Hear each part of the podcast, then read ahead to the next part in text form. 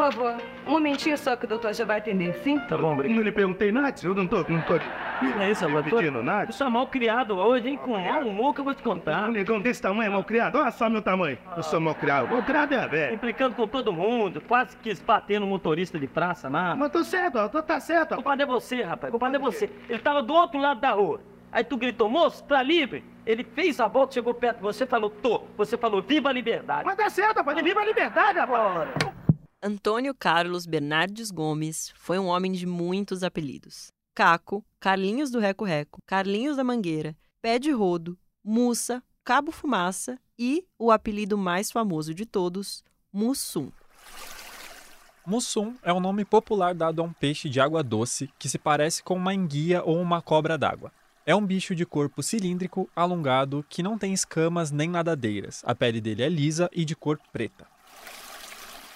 O Antônio Carlos não gostava de ser chamado de Mussum, mas foi justamente assim que ele ficou conhecido. Foi cabo da aeronáutica, lotou palcos tocando samba e se tornou um dos comediantes de maior sucesso da TV brasileira. Esse é o Mussum? É, Esse é o senhor. Mussum? Já foi meu aluno? Isso. Só se lembra de mim, seu, professor? É. Isso. senhor é inesquecível, seu Mussum. Muito obrigado. Pé de rodo. Ih, ih, ih. O aluno mais burro que eu já tive de aula. Eu disse que ele não, não, não se esqueceu de mim, não valeu?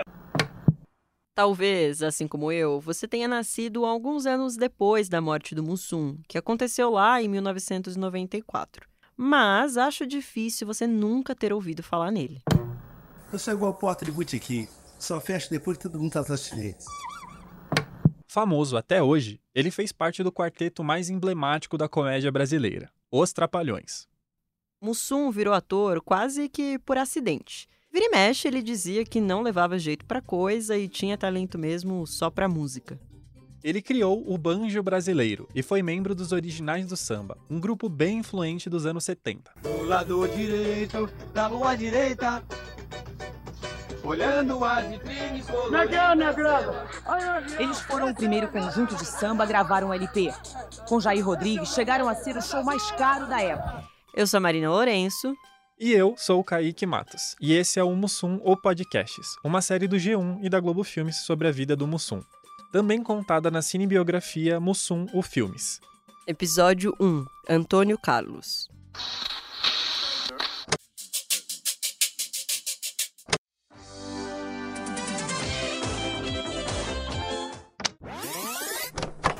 Ih, Cacildo, por falar em camarão, me deu maior sede.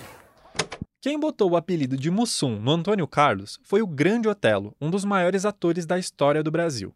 Otelo atuou no teatro, na TV, na rádio e no cinema. Para você ter uma ideia, ele fez 118 filmes. O Mussum e o Otelo trabalhavam juntos no Bairro Feliz, um programa de humor ao vivo da TV Globo, exibido entre 1965 e 66. Foi justamente nesse programa que surgiu o apelido.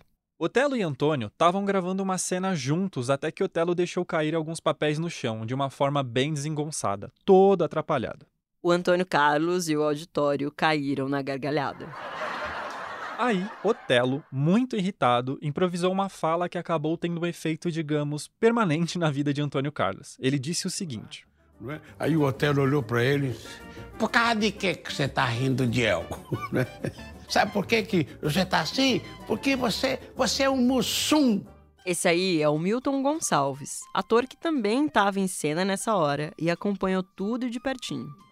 O Antônio Carlos ficou uma vara, porque ele, para ele o que, que era aquilo? Ele não sabia o que, que era aquilo.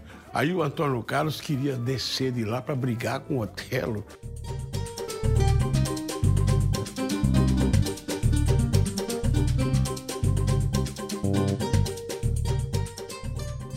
Na época, em algumas regiões do Brasil, era comum usar mussum como um xingamento para pessoas negras, mas não era todo mundo que conhecia essa palavra.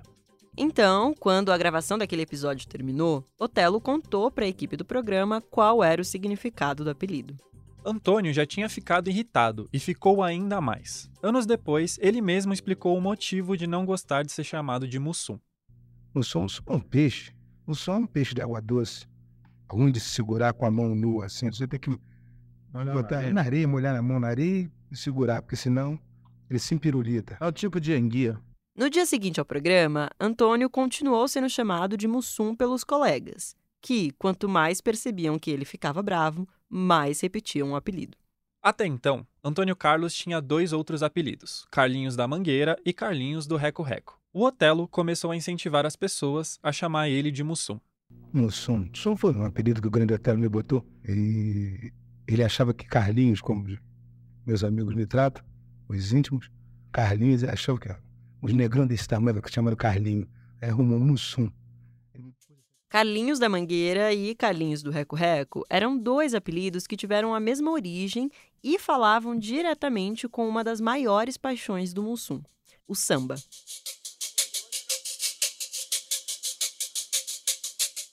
Foi graças ao samba que Mussum gravou aquela cena ao lado do Otelo. A princípio, a presença dele ali não tinha nada a ver com ele interpretar um personagem. Na verdade, naquele dia, o Mussum estava só quebrando um galho, substituindo um ator que não apareceu no set para gravação. E o Bairro Feliz era ao vivo, não dava para adiar o programa só porque alguém faltou. Então a equipe teve que dar um jeito. A solução encontrada foi pôr Mussum para fazer a substituição. Ele não gostou da ideia não, e até tentou se livrar da responsa, mas teve que obedecer. Ele decorou as falas em cima da hora e se virou do jeito que dava nas improvisações. Beleza. O Mussum não estava originalmente escalado para fazer aquela cena. Mas o que então ele estava fazendo ali no set? Bom, ele era um dos músicos dos originais do samba, um grupo que no programa sempre aparecia tocando trilha sonora dos episódios. O sexteto tinha ido parar na TV depois que começou a ganhar algum destaque na noite carioca.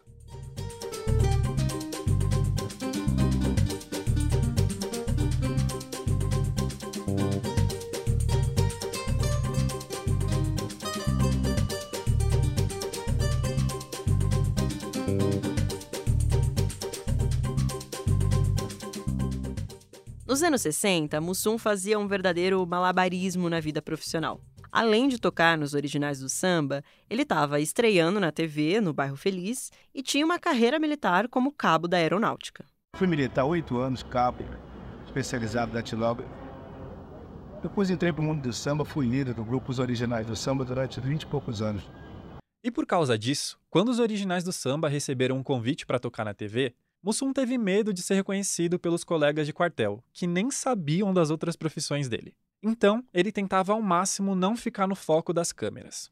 Para sustentar a mentira, muitas vezes ele inventava no quartel que precisava dar uma saída para fazer uma oferenda, ou então ele dava outra desculpa qualquer. Ele mentia porque morria de medo de perder o cargo no quartel. A mãe dele, Dona Malvina, tinha muito orgulho de ter um filho na aeronáutica. A relação dos dois era tão forte que também virou esquete nos Trapalhões. Ai, pode deixar, mamãe. Pode deixar que eu, eu sei das coisas. Deixa comigo. Você não sabe de nada. Eu não quero mais ver você tomando cerveja. Você vai tomar leite. Leite, mãe? Leite, minha mãe. Olha pra mim. Olha bem pra essa coisinha, mãe. Eu sou de tomar leite. Eu já servi um aeronáuticos. Já fui campeão no sambódromo duas vezes naquele... Enchi aquele... Vai tomar leite, que eu sou sua mãe e estou mandando. Dona Malvina era empregada doméstica e criou Mussum e a filha mais nova, Nancy, entre trancos e barrancos. Mussum teve uma infância sofrida em favelas cariocas, como o Morro da Cachoeirinha e o Morro da Catacumba.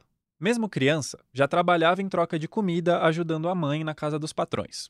Ele chegou a morar nas chamadas cabeças de porco, um apelido que antigamente era usado para cortiços. A gente, há dois anos atrás, se eu não me engano, a gente foi na casa que ele morou no Morro da Cachoeirinha. Eu e o Augusto. É impactante, assim, quando você vê. Esse aí é o Sandro Gomes, um dos filhos do Mussum que conversou com a gente. Ele tá falando da vez que foi com o irmão mais velho, Augusto César, também filho de Mussum, para casa onde o pai deles passou grande parte da infância. E a gente chegou a ver é, um lugar onde minha avó, uma pedra é, onde minha avó esfregava roupa, né? Pra, ela lavava roupa. Mussum só foi começar a estudar quando já tinha nove anos, depois de insistir para a mãe colocar ele na escola. Eu, no primeiro ano primário, tudo que eu aprendia na escola, ensinava minha mãe. Foi que a minha mãe aprendeu a ler comigo. Primeiro, ele entrou no Colégio Conde de Agrolongo e tempos depois na Fundação Cristo Redentor, que era uma espécie de internato militar.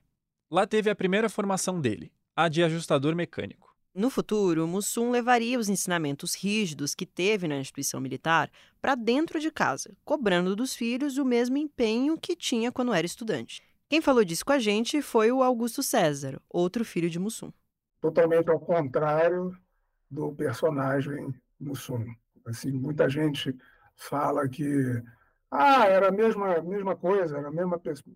Discordo, gênero, número e, e grau disso. Não tinha, era, enfim, era um, ele era uma figura que era gente boa, ele era um cara legal, feliz, brincalhão, porém, na hora de, de, de cobrar as tarefas, estudo, assim, o bicho pegava mesmo, ele era bem caxias com relação a isso. Saindo do colégio militar, Antônio Carlos decidiu tirar o atraso do tempo que passou recluso no colégio e começou a frequentar a noitada carioca. Nesses rolês, ele acabou conhecendo o bloco de carnaval União da Guanabara, onde ele ganharia o apelido Carlinhos do Reco Reco. Nas rodas de samba do bloco, Mussum aprendeu a tocar vários instrumentos: surdo, agogô, pandeiro,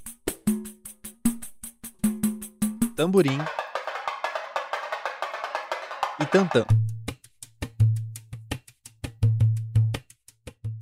Mas, mesmo sendo multi-instrumentista, Mussum só podia tocar reco-reco.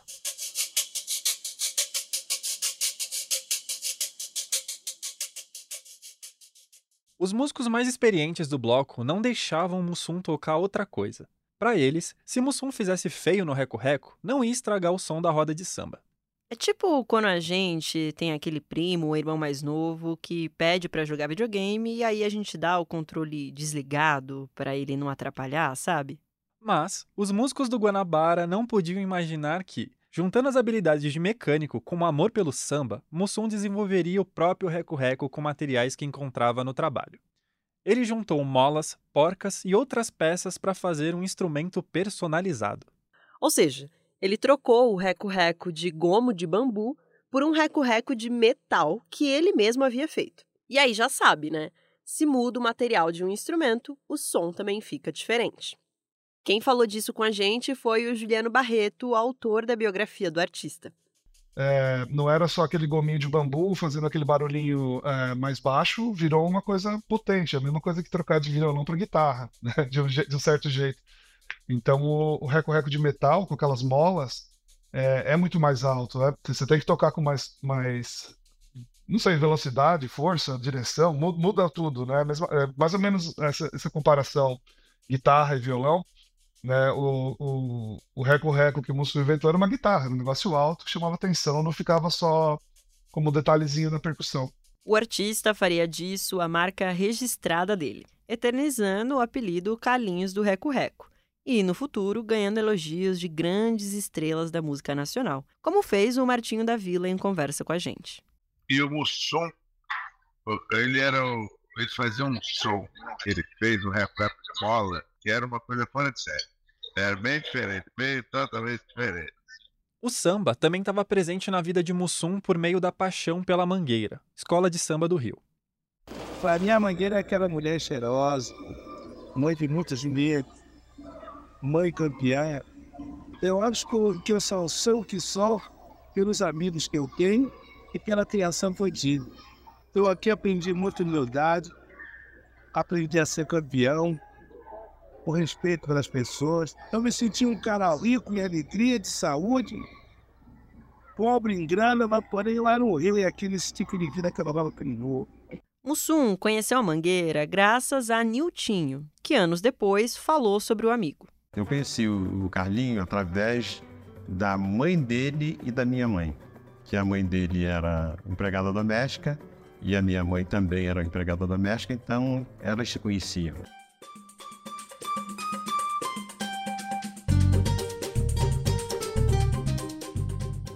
Niltinho e Mussum viviam no Morro da Mangueira participando das festas ao lado de lendas como Cartola, Bete Carvalho e a Alcione. Essa mesma mangueira iria aparecer mais tarde em frases e apelidos de Mussum nos Trapalhões. Ô, da mangueira! Ô, garotão da mangueira! Aqui, ó, Piscite! Me faz favor! Olha, essa calça aí é filha única. Você quer pegar aí essa calça? Quero!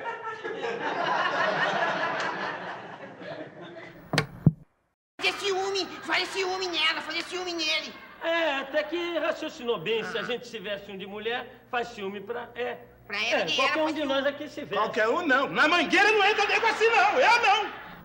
Olha aqui, o sonho daquele ali, o sonho daquele escurinho, é ser porta-estandarte da mangueira. Olha aí, ó. Ele, é, o sonho dele é. Nós, nós estamos fazendo isso pra ver se consegue. Mussum e Niltinho também se divertiam aos fins de semana, e você nem vai acreditar. Eles roubavam bebidas das oferendas que encontravam nas ruas. Antes de roubar as bebidas, os dois pediam licença aos orixás e faziam algumas superstições, como fazer xixi na mão para evitar castigos. Antigamente as pessoas colocavam. É, faziam despacho, né? Numa rua que tinha uma, um cruzamento, aí o pessoal chama de encruzilhada, né? Aí faziam despacho. Aí botavam galinha, farofa, cachaça, aí nós saíamos pro samba. E toda encruzilhada que nós passávamos que tinha uma garrafa de cachaça, a garrafa de cachaça era nossa. Foi Niltinho que influenciou Mussum a entrar na aeronáutica, onde entrou como cabo e se formou como soldado de segunda classe. Lá ele ganhou o apelido de Cabo Fumaça, que também aparecia algumas vezes nos Trapalhões. Quando entrou para a Força Aérea, Mussum começou a gastar o dinheiro que ganhava indo para o centro do Rio de Janeiro. Frequentava botequins e qualquer tipo de estabelecimento que oferecesse para ele samba e uma pinga com mel e limão, bebida que Mussum chamava de mé. É impossível. Eu enchi de birita, deixei meu cantinho lá fora e 15 bebidos o meu mês. Ah, se eu pego quem bebeu meu mês, eu fico uma férias. Nesses rolês, ele conheceu um bar chamado Clube dos Baianos, que atraía sambistas de diversos cantos da cidade. No clube, ele conheceu Zé Luiz, um sambista experiente que queria montar um grupo de samba para concorrer a uma vaga em um dos grupos do Carlos Machado. Machado era um famoso produtor cultural do Rio. O apelido dele era o Rei da Noite. Daí já dá para imaginar a fama dele, né?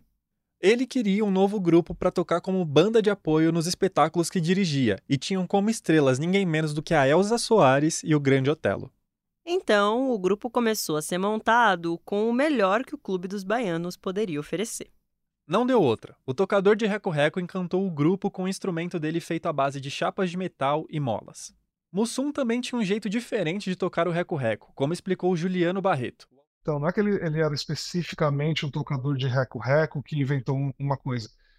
Ele era um músico, ele usava o reco-reco como ritmo, meio que como maestro, entendeu? Para acelerar, a- ou para dar uma diminuída, para fazer um break, para fazer uma marcação. Então, ele, você pode imaginar que ele usava o- reco-reco também como uma, uma batuta, entendeu? Para os outros integrantes saber, ó, agora parou, agora volta, agora acelerou. Tocando reco-reco desse jeito, Mussum então entrou para os modernos do samba, grupo que acabava de ser formado e, tempos depois, daria origem aos originais do samba. Os modernos do samba eram como um supergrupo de samba. Na formação, tinha gente de escolas como Salgueiro e a Mangueira. Depois de participar de uma espécie de reality show, fazendo um monte de audições, o grupo saiu vencedor e entrou para o time de talentos do Carlos Machado. Fomos fazer a apresentação pro Machado. Com o Machado, precisa pra ver. Cheio de cigarro. Éramos sete mais cinco moças. Éramos doze. Doze. Aí chegamos lá, fomos fazer uma apresentação. Olha, o Machado nos tratou conforme, conforme, conforme foi o Machado. Pode começar fumando, cheio de chá, a gente com medo do homem danado. Ele já não aguentava Ele mais. arrumou um emprego. Mas ele, ele, ele não aguentava mais som de batucada. O Monsueto acabou com o som de batucada do Rio. O Monsueto conseguiu acabar com tudo. Explodiu os nervos do homem. Ninguém aguentava mais. Falava em passista e ritmista, ele endoidava. As histórias de Mussum no samba estavam só começando. direito da rua direita, E elas envolvem uma turnê cheia de perrengues no México, algumas tretas entre os sambistas e o sucesso dos originais do samba, que tocaram com gente como Jorge Benjor e o Baden Powell. Mas tudo isso você só vai ouvir no próximo episódio.